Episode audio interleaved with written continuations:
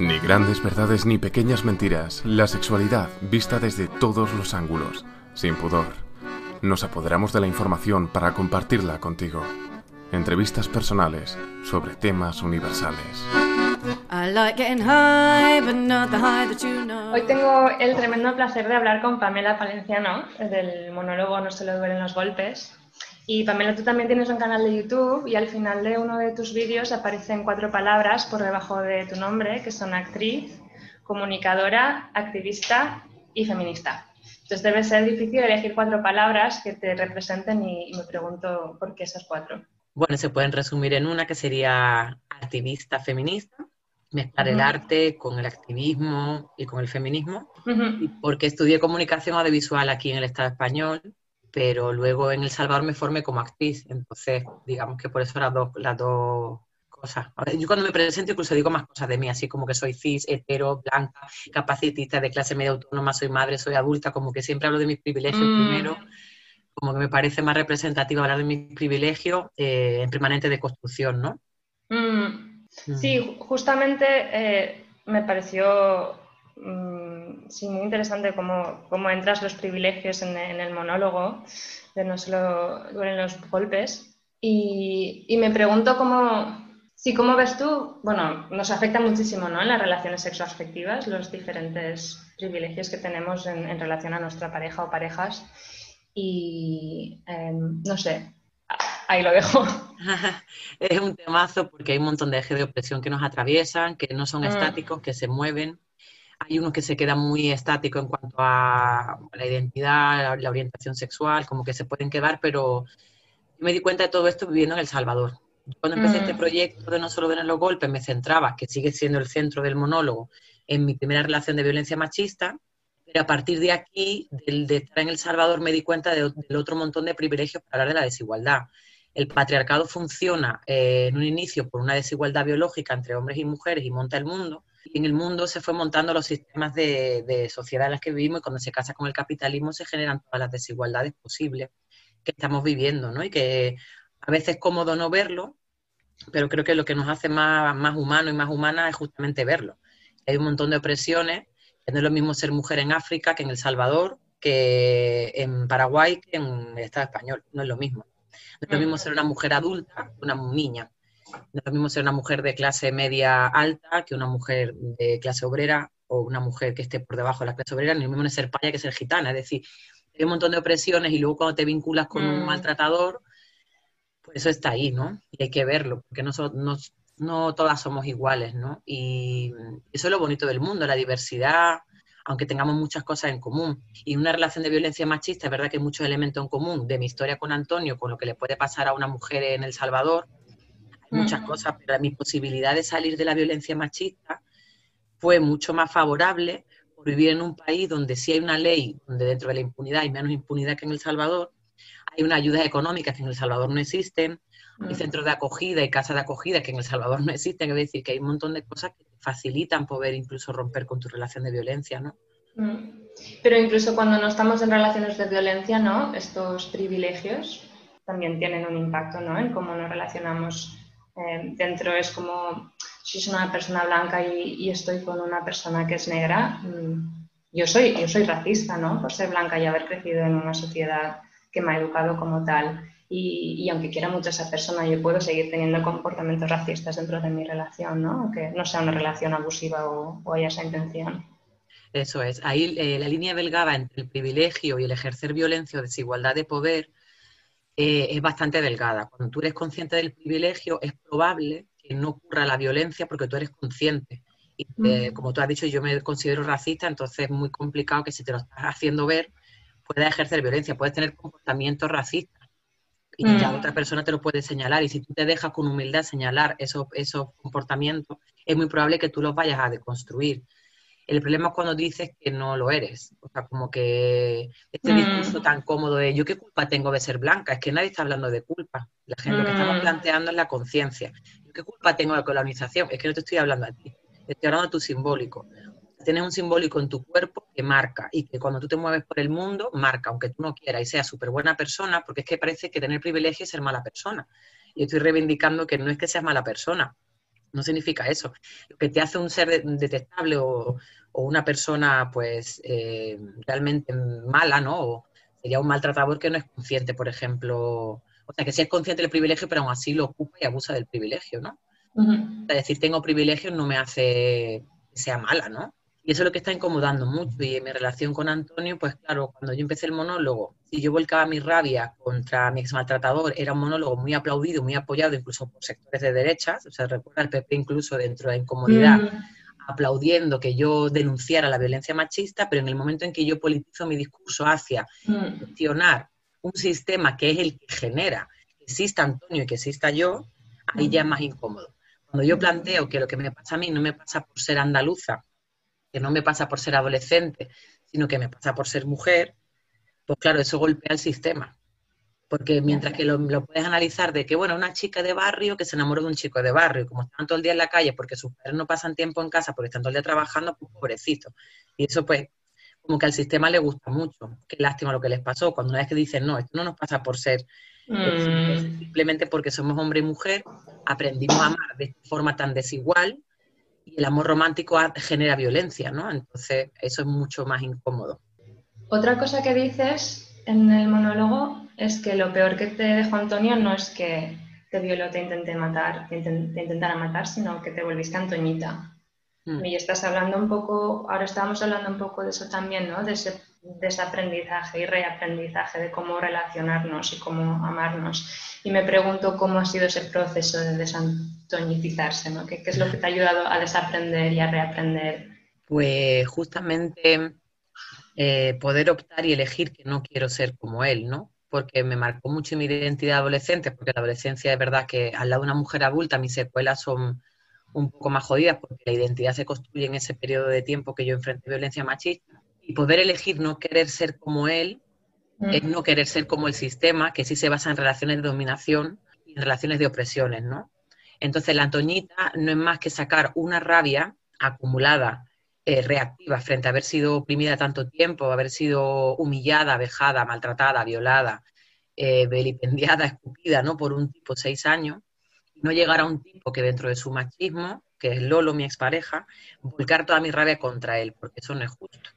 Mm. Evidentemente no genera lo mismo una violencia reactiva que una violencia estructural, pero al final es violencia, eh, pero las secuelas que le quedan a Lolo no tienen nada que ver con las que me quedaron a mí, porque mi violencia no fue estructural. Yo no, yo no jodí a Lolo por ser hombre, yo lo jodí por ser Lolo. Es decir, de que es un tipo que no es machirulo, que no me controla, que no es celoso, no se pone en ese modelo de amor que ya he aprendido.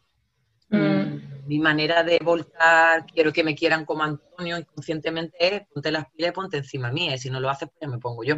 Y creo que la rabia lo mejor es siempre encontrar un canal, que creo que el arte es uno de los mejores canales, que todas las personas tenemos acceso al arte, que no es elitista, cualquier rama del arte es posible para cualquier ser humano y ser humana, es posible, eh, aunque no lo estudie, poder canalizar toda tu rabia y mm. sacarla para no hacer daño a nadie y para no hacer daño a ti. Porque es una, una, época en la que cuando tú enfrentas violencia, sea la que sea, sueles tener mucha rabia contra ti. Porque lo he mm. permitido, eh, me duele mucho esta herida, el mundo es injusto, ¿no? Y, ese proceso hay que sanarlo porque es muy fácil quedarte ahí, en esa parte como más estancada y en esa parte que incluso te puede llegar a victimizarte toda tu vida, ¿no? Una cosa ser víctima durante un tiempo, otra cosa luego ya quedarte con el estigma para siempre pensar que el mundo es malo menos yo. Y eso te puede también limitar tus relaciones futuras. Y de ahí viene la Antoñita. Entonces, Antoñita sigue en deconstrucción y cada día me siento más contenta de que sí es posible, he encontrado herramientas, no sola, nunca lo he hecho sola. Aunque yo me mm. lea un libro, siempre para mí leerme un libro es hacerlo en colectivo. La persona que escribe el libro me está ayudando a sanar, ¿no? Sino que veo que, que sea Antoñita no me beneficia ni a mí ni a mi gente a mi alrededor, que hace daño y que además me recuerda a él. Entonces, cuanto antes me la quite, mejor. Mm. Eso digo que fue lo peor. Y que hay una cosa además que casi todas las mujeres reconocen. A mí lo que me sorprende de esta historia es que cuando hago el monólogo muchas mujeres me dicen, es que yo soy Antonita, lo reconocen a la primera. ¿Por qué? Porque las mujeres no estamos educadas para ser violentas. Mm. Entonces la violencia nos estorba, la rabia nos estorba, como, ay, quiero ser eh, buena persona, ¿no? Sin embargo, ¿cuántos hombres les cuesta tanto reconocerse como Antonio? Mm. Dicen muy poquitos todavía, a esta altura son muy pocos los que reconocen que son como Antonio y que son machistas. Sin embargo, nosotras rápido nos exponemos públicamente a decir, soy Antonita y me la quiero quitar, por favor, dime algún consejo o algo para quitármela. Mm. Somos más conscientes que no estamos educadas en la permisividad de sacar nuestra rabia. Y que te quería preguntar también por ese acompañamiento, ¿no? Porque, bueno, has dicho, no, no lo hago sola, ¿no? Este cambio. Y algo que, me pregunto es como hablas de Lolo, ¿no? Y de que el hijo, vale, ya Pamela, no, estoy yo, no. ¿no? Y me pregunto cuál fue la diferencia entre Lolo y Iván, ¿verdad? Tu pareja actual. Sí. ¿Tuviste tú un cambio antes de estar con Iván o Iván quizás estaba en otro lugar y era capaz de hacer ese acompañamiento a la Antonita que salía y que Lolo a lo mejor no tenía las ganas o la energía o la capacidad de hacer? Eso es. Yo creo que yo fui transformándome entre Lolo y Iván, pero sí Iván eh, tuvo la capacidad, de, conoció mi historia, de acompañar esa rabia que la sigue haciendo hasta el día de hoy. Mm. Hasta el día de hoy me dice, yo acompaño tu rabia. No es, no sé fácil a, ambos porque yo también acompaño su rabia. Es decir, mm. Iván es un hombre centroamericano y eso ya marca una distinción con Lolo, que Lolo pues, es del Estado español y reconoce más rápido sus privilegios. A mí, yo de hecho digo, si yo terminara con Iván, no sé si podría estar con un hombre heterosexual eh, blanco. porque es que no, no sé si podría, la mm. verdad, porque tendría que tener un proceso que no vea. Con Iván me es muy fácil, porque al ser eh, un hombre que sí que viene de una cultura oprimida, le es más fácil reconocer sus privilegios y no los pone en duda en ningún momento. Así que él desde un principio me acompaña a mi rabia. Mm. Más que, no sé si Lolo fue la capacidad eh, la energía o que Lolo decidió que no iba con, él a acompañar esa rabia, ¿no? Mm. De hecho, conozco a muchos hombres que su discurso a la Antoñita, hacia su pareja Antoñita, la llaman como maltratadora y es como, mira, perdóname. O sea, mm. si tú me lo dices de esta manera, me lo cuentas esta no es que te esté maltratando, es que la tipa tiene un montón de rabia, su mm. pareja, y no sabe cómo canalizarla, pero tú no te puedes ahora hacerte la víctima y hacerte pequeño, porque ella no, no, no, por muy mal que te trate, por muy incómodo que te haga sentir, que es lo que lo me dijo, es que tú a mí me has maltratado. Me dijo, tú me has tratado mal, que no es lo mismo, porque maltratar es algo continuado y estructural y tratar mal es algo puntual. No le quita peso, ¿no? Pero que lo dice, yo de terapia, yo me autoestima, pues bueno, la he recuperado, he vuelto a tener pareja, no le tengo miedo a las mujeres, no le tengo miedo al amor, no desconfío del amor. Y a mí lo que Antonio me dejó es confianza profunda hacia el amor y, por supuesto, un odio absoluto hacia todos los hombres. El miedo que me mm. daba encontrarme con otro que me hiciera lo mismo, ¿no? Porque la mm. violencia estructural te deja esa secuela, la violencia reactiva te deja otra, que son mucho más fáciles de sanar y luego de poder construir una relación diferente, como en mi caso con Iván. Mm. Que es lo que quizás va un poco en la línea de lo que hablas en el monólogo, monólogo de la diferencia entre eh, conflicto y violencia. Eso es. Mm. El conflicto forma parte de la vida. De hecho, mi amiga Alicia Murillo me dijo un día una frase que me impactó, me dijo, el camino hacia la paz es el conflicto. Mm. Porque no abrir los melones justamente puede generar violencia. El hilo entre el conflicto y la violencia es bastante delgado también, pero en el conflicto hay, una, hay unos desacuerdos y una, lejanía en los sentires que se pueden hablar y negociar donde no hay miedo para poder hablarlo con la pareja. Hay pereza e incomodidad porque no es cómodo abrir un, conflicto. Mm. Supone un revuelo que más allá de esa persona, tú la quieres, sea una amiga o sea una pareja, mm. que no es cómodo, vaya, que no, no te va a hacer un masaje, ¿vale? Pero en la violencia la diferencia que hay es que tú tienes miedo a lo que la otra persona pueda sentir si tú le planteas una, una disidencia o un desacuerdo. Y te da miedo un miedo real a su reacción, mm. un miedo real a, perderla por completo a esa persona, mm. o un miedo a lo que pasa en la violencia, que siempre la culpa es tuya. Cuando mm. estás con una persona violenta, una relación violenta, la culpa siempre va a ser tuya. En un conflicto ambas personas pueden reconocer su responsabilidad de lo que están haciendo o no haciendo posible para que la relación funcione, pero en la violencia no te preocupes, aunque la persona que te ejerza violencia te pida perdón, le va a dar la vuelta al final de la conversación para hacerte sentir que esa reacción suya tiene que ver por algo que tú has provocado. Siempre hay algo tuyo que no funciona y le provoca a la otra persona que reaccione de manera desmedida. Eso es lo que hace una persona que ejerce violencia. Y luego también algo que me gustó mucho en el monólogo, que es algo que yo quiero empezar un poco a reflexionar más, es la idea del, subconsciente colectivo ¿no? y de siglos de historia mm, digamos, acumulados en nuestro inconsciente, en, nuestros cuerpos, ¿no? Que tú hablas de qué es lo que significa ser hombre o qué es lo que significa ser mujer, de que las mujeres eh, llevamos 21 siglos, los que sean de historia, de que te calles. Pues el subconsciente colectivo, yo sin haber estudiado nada de psicología ni, ni nada, ni nada, me ha llevado a esa reflexión justamente la experiencia y mi trabajo con gente, tanto en El Salvador o en otros países de Latinoamérica como en el Estado español. De darme cuenta cómo se hay tanta similitud en la creencia, en los aprendizajes de qué significa el mundo masculino y el mundo femenino. Y pensar que eso no es biológico, es aprendido y que los siglos de historia de nuestras ancestras y ancestros nos han perpetuado estos comportamientos. Que te das cuenta, pues claro, yo que he sido madre, tanto soy madre de corazón como biológica, cuando yo parí a mi hijo, eh, mi hijo hasta los tres años era de verdad una criatura que nació con pene, pero que yo lo vi libre en cuanto a elegir, la ropa la elegíamos su padre o yo. Es decir, la ropa y el comportamiento y que él elegía pintarse las uñas como eh, ropa de purpurina, como cosas muy oscuras, muñecas como muñecos, es decir, que no, en el momento en que mi hijo empieza a socializar en el mundo y se da cuenta de cuáles son sus iguales y qué hacen sus iguales, ya sea en no dentro de casa, sino en la televisión, en la calle, en la escuela, mi hijo mm. empieza ya a elegir cuál es su mundo. Entonces dice, eso, eso es aprendido, no es biológico, no es que le salte a él algo como ir a hacer pipí, biológico, mm. ¿no? O mm. dormir, sino que él le salta una mirada hacia el mundo y dice, pues yo quiero ser como ellos, porque como ellas no puedo ser, porque no soy como ellas. Entonces eso se aprende y por tanto mi propuesta es que se puede desaprender. Aún así, aunque vamos desaprendiendo cosas, te queda muy marcada en el subconsciente colectivo eso, que tú no te das cuenta, es maneras tuyas de comportarte, que crees que son naturales o que forman parte de ti, pero que está dentro de tu subconsciente que forma parte de una colectividad y de lo que se espera de ti de cómo te comportes.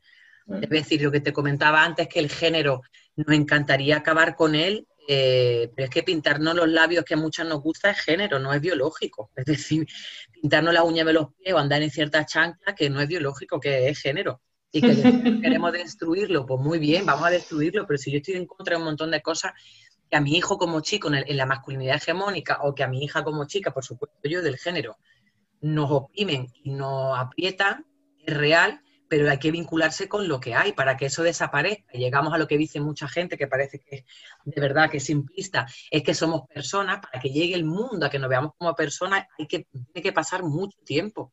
Ya, pero eh, porque eso es como cuando dices, yo es que no veo color, no veo ni blancos ni negros ni nada, yo veo personas, es, ya, pero esa gente tiene una experiencia completamente diferente del mundo por el color de su piel, que la que tienes tú, y estás negando completamente el hecho de que tenga una experiencia diferente por cómo han nacido.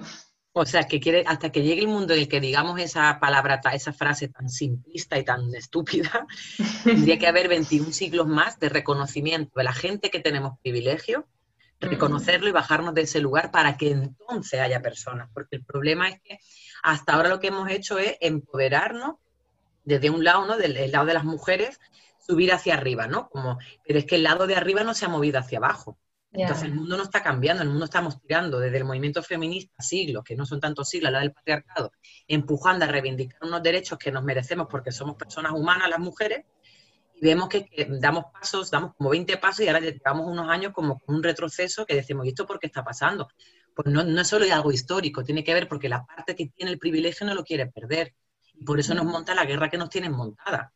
Esto no es que, digamos que es un ataque que ha recibido fulana, no, este es un ataque que a fulana lo recibe porque es más pública, pero es un mensaje a todas diciendo, si eres como fulana, te vamos a atacar y te vamos a poner en el punto de mira. ¿Me explico? O sea, cuando la ultraderecha ataca, y ataca en este caso a la, por ejemplo, a Pablo Iglesias y Irene Montero, que los tienen vilipendiados todos estos días, eso no es un mensaje a que es que les caen mal estos políticos, es un mensaje a cualquier persona que piense símil a ellos, ¿no? Como mm. que los atacan porque son más públicos, pero a la mínima que tú te encuentres en un espacio, me pongo yo en un aula, ¿no?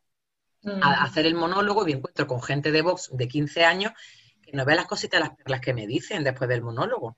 Mm que pueden decírmelas, porque hay ya de un discurso que eso lo, permite, que la violencia se, se, pueda expresar a lo que antes era políticamente correcto. Entonces, bueno, ese subconsciente colectivo es todo un trabajo que queremos exponer mucha gente de que se puede transformar, pero si solo vamos a hacer esa parte de trabajo, una parte, pues vamos más despacio, claro. Mm. Sí. Y cambiando un poco de tema, porque em, hablas en el, en el monólogo de gaslighting, creo, ¿Mm? Y, es algo que yo hace poco que he escuchado, pero que no acabo de entender. Me alegro mucho que me haga esa pregunta porque justamente estoy investigando sobre este tema para mi nuevo monólogo. Tengo, que hacer un, que hacer un monólogo para, para, un encargo que me ha hecho unas mujeres en El Salvador. Va a ser un monólogo eh, audiovisual y no sé si algún día lo presentaré en teatro, pero va a ser muy cortito, va a ser una pieza de 20 minutos, sobre la palabra tóxica, que tiene, que tiene mucho vínculo con el gaslighting. El gaslighting es una manera, eh, desde el eufemismo, de nombrar la violencia psicológica, ¿vale? Se han basado para hablar de la película Gaslight, que existe de, no me acuerdo qué año era, pero vamos, con Ingrid Bergman, o sea, hace mucho tiempo, donde la película se ve un maltrato sutil y psicológico del, actor, en donde no, no, le pega en ningún momento, pero él mueve cosas de la casa, incluso la luz de gas, que es lo que por eso la película se llama así, cuando como no había electricidad, todas estas luces de gas que ponían en las casas, la, la la mueve y ella cree que hay espíritus en la casa o que alguien está entrando. Y es el tipo que la está como volviendo loca para él poder robarle cosas que ya tiene. Eso es violencia psicológica. A las feministas mm. nos ha costado muchos años tipificar las violencias.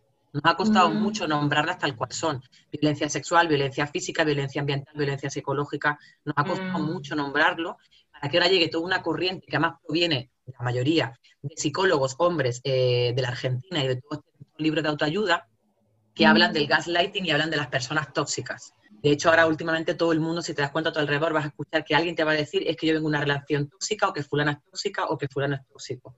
Mm. De lo que fulano o fulana seguramente tendrán comportamientos violentos, a no ser que sean personas violentas, pero no tóxicos, ¿no? Porque tóxico lo que hace es como rebajarte o llamarle me hacen gaslighting, pues suena bonito. Decir me están maltratando, me están maltratando suena fuerte. Y esto mm. es digamos, como inflar el discurso de la ultraderecha que dice es que las feministas veis violencia por todos lados. No, que, queridos y queridas, es que hay violencia por todos lados. Mm. que haya personas negras y blancas es violento, pero no por el color de la piel, sino por la historia que precede a cada, a cada color de piel, ¿no?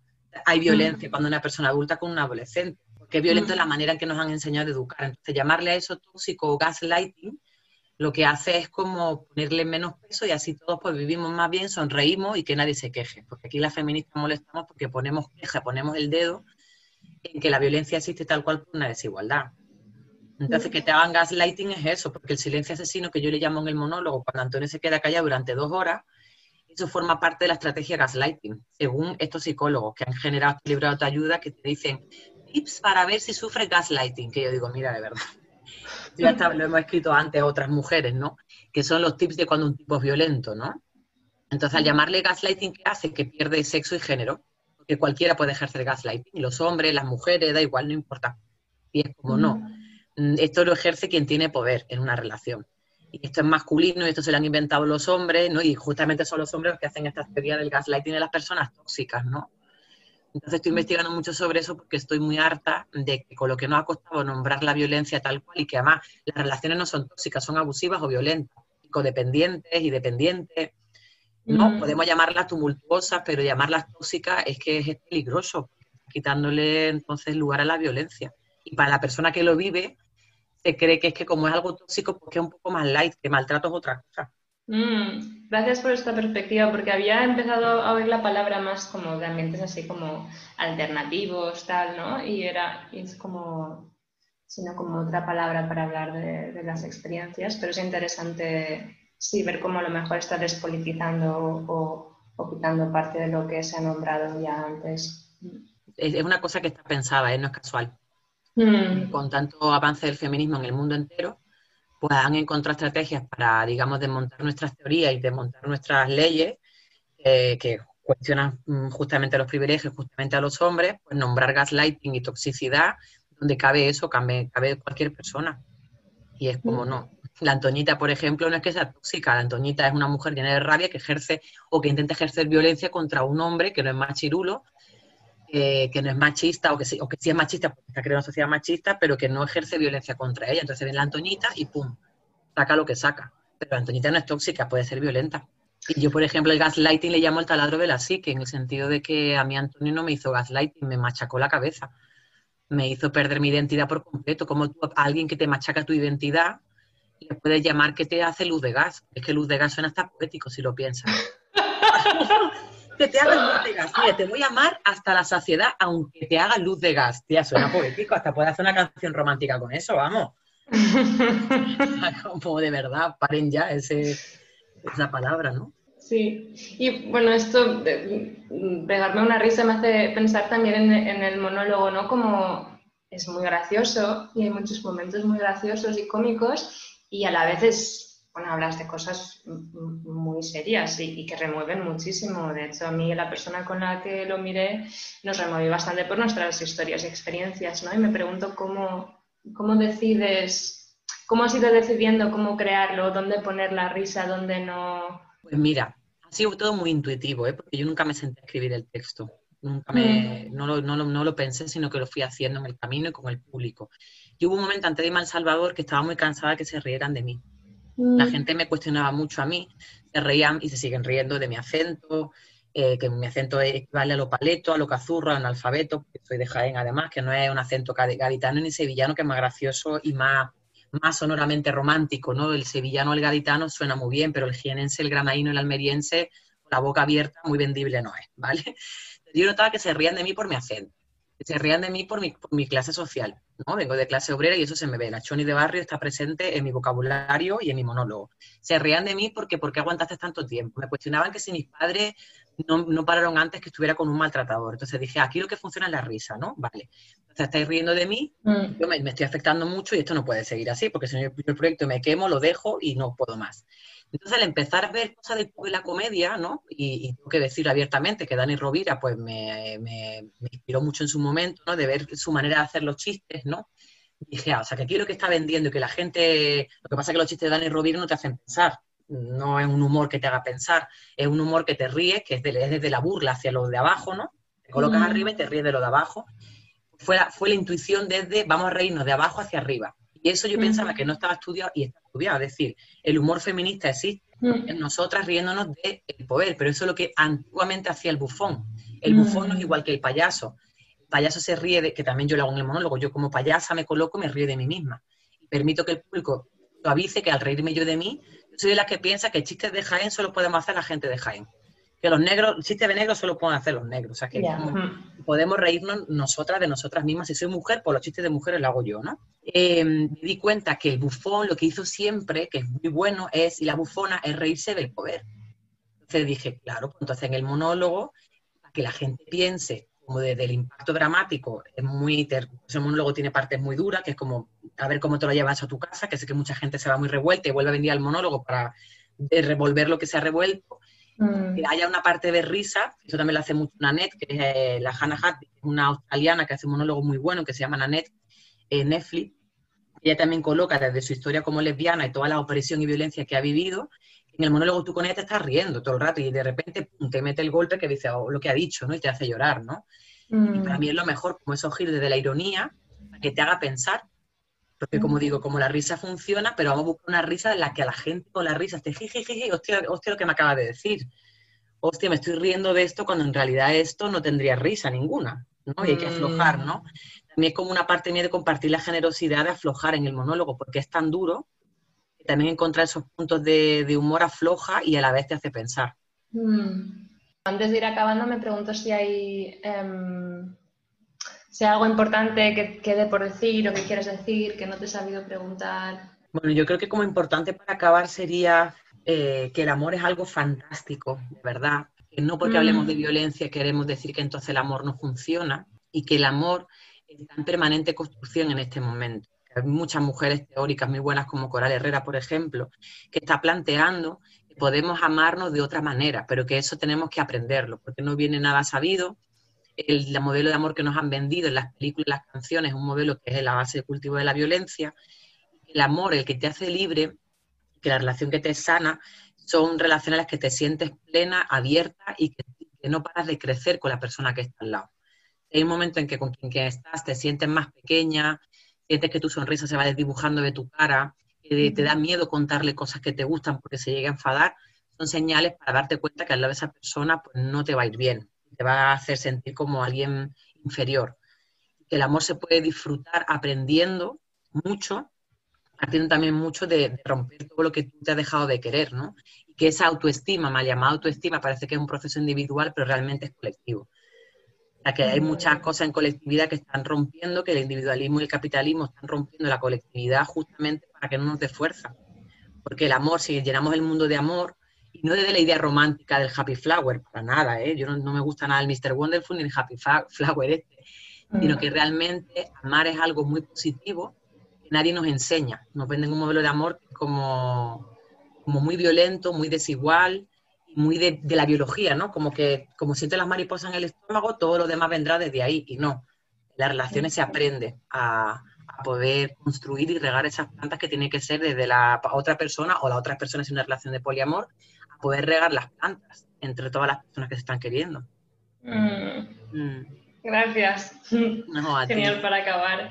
Y bueno, yo me gusta preguntar a la gente si tiene como libros, películas, cosas que recomendar, pero yo mirando tu canal de YouTube vi que ya tienes un vídeo de los 20 libros que recomiendas, que mirando la lista era como, sí, sí, este a mí también me gusta y este, uh, este lo tengo que mirar, entonces lo pondré ya en el link directamente ese vídeo. Pero me pregunto si a lo mejor tuvieras que escoger uno ahora mismo, ¿cuál escogerías? Ay, sí, el que escogería ahora mismo es El feminismo para todo el mundo, mm. de Bell Hooks, que, que va más, es muy fácil de leer y que te desmontan muchas de las cosas que, que, ahora mismo pensamos que es el feminismo en cuanto a solo una mirada única, ¿no? sino que te abre la posibilidad de entender que la historia la han escrito más gente, no solo una parte de la historia, y que hay que abrirnos a que la violencia patriarcal es la que ha generado todas estas violencias en las que vivimos, ¿no? Tanto el mm. bullying como el racismo, homofobia, lesbofobia, transfobia, todo el adulcentrismo, todo está dentro del paraguas de la violencia patriarcal. Mm. Y es muy interesante leerlo. Muy bien, gracias. Y bueno, em, estás, tienes tu canal de YouTube, eh, que lo pondré en, las notas del episodio, pero me pregunto si hay otras maneras en las que estás por las redes sociales o otras maneras de saber de ti. hay Instagram, el Twitter, el Facebook y luego tengo la página web también que no solo ven los golpes.es y es probable que en septiembre habrá también un, podcast, que quiere hacer un podcast de radio también, que se llama No solo ven los golpes para hablar de varias cosillas pero más adelante. Qué bien, pues suerte con ese proyecto. Sí, gracias. Vale, ha sido un placer. Igualmente, gracias por todo. Síguenos también en nuestras redes sociales. Tenemos muchas más cosas que enseñarte. I like getting high, but not the high that you know. Climb up the mountain, feel touch of that snow. And I like getting down, get down to the valley below. Get my feet in the water, feel that flow. And I get off it all the time on all the different colours are green. Get off my rocks on the rocks, pink, brown, and cream. And I get rushes when I run, arms out, silly fun, I wanna make me scream. Pebbled or stone, oh, nature does it for me. I like getting high, but not the high that you know. Climb up that mountain, feel touch of that snow. And I like getting down, get down to the valley below. Get my feet in the water, feel that flow. And I get off it all the time on all the different colours of green. Get off my rocks on the rocks, pink, brown, and cream. And I get rushes when I run, arms out, silly fun, and when I make a me scream. Pebbled or stone, oh, nature does it for me. And it gives me shivers in my bones when the leaves leave home in the trees. Each one a melody come dancing down, swells in the breeze like memories. And I get an adrenaline hit when I'm topping the trees, or the little twiggy branches holding me. And I'm high on being high, getting off on feeling free, cause nature does it for me, does it for me, does it for me. Oh. I like getting high, but not the high that you know. Climb up the mountain, feel a touch of that snow. And I like getting down, get down to the valley below. Get my feet in the water, feel that flow. And I get off it all the time, and all the different colours of green. Get off my rocks on the rocks, pink, brown, and cream. And I get rushes when I run, arms out, silly fun, I wanna make a me scream. Pebbled or stone, oh, nature does it for me. And when I wanna come down, I dig my fingers in the deep cool earth. And when I wanna come down, I dig my fingers in the deep cool earth. And when I wanna come down, I dig my fingers in the deep cool earth. And when I wanna come down, down, down, I like an high, I like an high.